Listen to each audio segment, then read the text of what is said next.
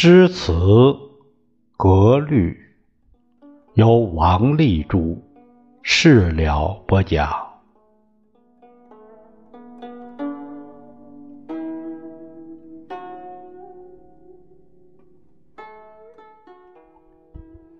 朋友们，我们今天呢，看看这个入律的古风。我们看看这个。呃，讲到这里啊，古体诗和近体诗，它这个分别就非常明显了。但是，并不是所有的古体诗都和近体诗它迥然不同，也不是这样。咱们前面也说过，这个律诗产生以后，诗人们也就是即使写古体诗，也不能完全不受律师的。影响，这就相当于这种呃文学的这种修行和教育，它就成了这这种的教育体系，所以呢，它必然会受这样的影响。有些诗人在写古体诗的时候，还是注意年对儿，呃，他是只管第二个字，不管第四个字，这样。这样年对儿，呃，还有一些诗人呢，不单不必律句，而且还喜欢用律句。这种情况下，在七言古风中就是更为突出一些。其实这个，呃，我们可以看到这种现象，就是说杂糅在一起的。它杂糅，它是一种这种这个呃书写诗的这种手法也好，这风格也好，其实或有意无意间大胆的就敢这样写，或者说也不太计较那么多。嗯，况且如果有一些很著名的诗人作为代表，那就因为权威性吧。啊就也就跟风了，这样。我们看看初唐时候王勃他写的著名的《滕王阁》这首诗，《滕王阁》这首诗，他他这样写的，我们看一下：滕王高阁临江渚，佩玉鸣鸾歌罢舞。画栋朝飞南浦云。珠帘暮卷西山雨，晴云潭影日悠悠，物换星移几度秋。阁中弟子今何在？剑外长江空自流。这首诗它的平仄合律，年对基本上是合律的。简直就是两首律绝连在一起啊！其中，呃，不过是仄韵绝句罢了。应该注意的是，这种仄韵和平韵的交替，四句一换韵，到后来成为入律古风的这个典型。高适、王维这些，呃。七言古诗基本上是依照这种格式。现在我们再看看高适的一个例子。高适他的《燕歌行》：汉家烟尘在东北，汉将辞家破残贼。男儿本自重横行，天子非常赐颜色。闯金伐古下榆关，精佩威仪结时间。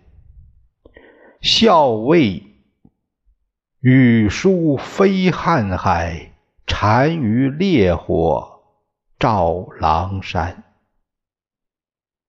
山川萧条极边土，胡骑平陵杂风雨。战士军前半死生，美人帐下犹歌舞。大漠穷秋，塞草衰。孤城落日，斗兵稀。身当恩遇常轻敌，历尽关山未解围。铁衣远戍辛勤久，玉金应啼别离后。这个后啊，它读上声，就是前后的后，这里就读上声后。少妇城南欲断肠，征人蓟北空回首。边风飘飘哪可渡？绝城苍茫更何有？杀气三十作阵云，寒声一夜传刁斗。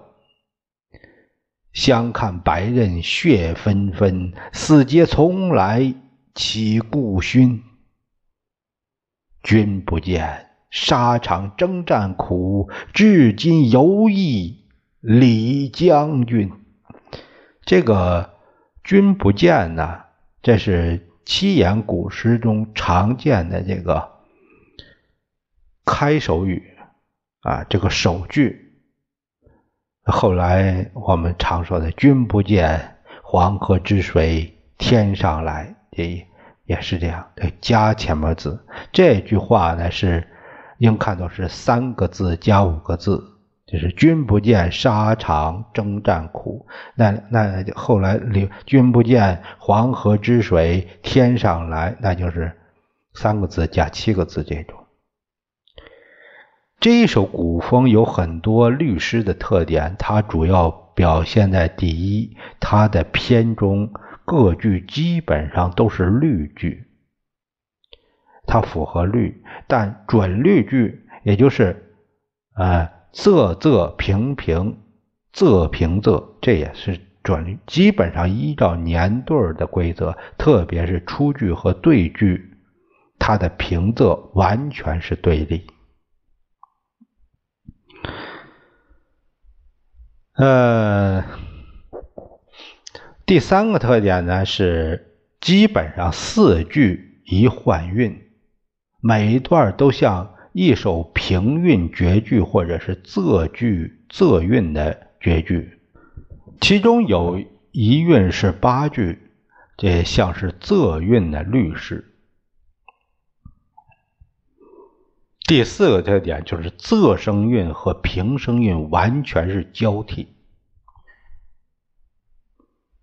第五个就是运部完全依照运输，咱就说按规则来，不用通运。第六是大量的运用对仗，而且大多数是公对儿。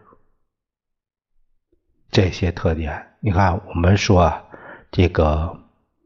符合律的一个是讲究对仗啊，运输运依照运输，还有这个这个啊韵脚，就是这些啊呃应用律句的平仄这个规律这些东西，呃。还有年段啊，这些都是格律他要求的。我们在这个古风这里面，它也体现了这些东西。所以说呢，啊，它就属于这个，嗯，你看它这个就是古风很有很多律诗的特点。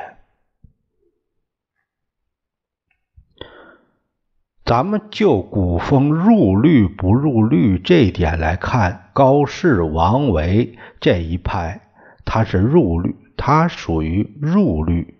后来白居易、陆游这些，呃，这些人呢，他也属于这一派。李白、杜甫是另一派，他呢是，他是啊不入律。后来韩愈、苏轼，他就属于。这另一派，你看韩愈啊，苏轼，苏轼豪放，李白豪放，杜甫呢，呃，他，他也是很奔放的，他是一种悲观的那一种好法，那一种呃那一种呃狂呃疯狂是这样。白居易、元稹这些人，他提倡元和体，实际上是把入律的古风加以灵活运用。入律这个古风啊，灵活运用，它就其实啊，就是我们说泾渭分明，泾渭分明是一开始，慢慢慢慢的，它就河流了。哎，河流这种河流。那么它就是有一种相慢慢的一种融入和融合的一个过程，还有再一个就是融合中分离，分离中啊柔和融合是这样，它就是一个相互影响，有个强调，有个强调呃哪方面，然后呢就走向一个方向，不强调呢同样又走向另一个方向，又另一个方向。王维、高高适这个，他就属于呃这个入律这一派。入律就是那他就强调哎，从古风往入律这边倾斜。李白、杜甫呢，他就是崇尚于古风这方面啊，不入律。所以说这个。算是文学的各个流派吧。从上面这些我们可以看到，这是古体诗的名义上有各种不同的题材，其中有些题材相互间显然有很大的差别，就是杂言诗体和入律的古风可以说是两个极端。五言古诗、七言古诗也也不相同。五古啊，就是五言古诗，五谷不入律的较多，七古入律的较多。当然也有例外，这这是这就是说，咱们说这它的比例来占大比例来说，你像拨凉体就不可能是入律的古风。从各种不同的角度去看各种古风，才不至于怀疑他们的格律是不可捉摸的。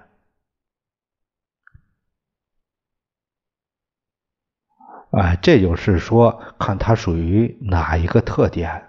我们不能说，呃，就是我们看到古这个诗词这些里一些现象，我们就无所适从，也不是这样。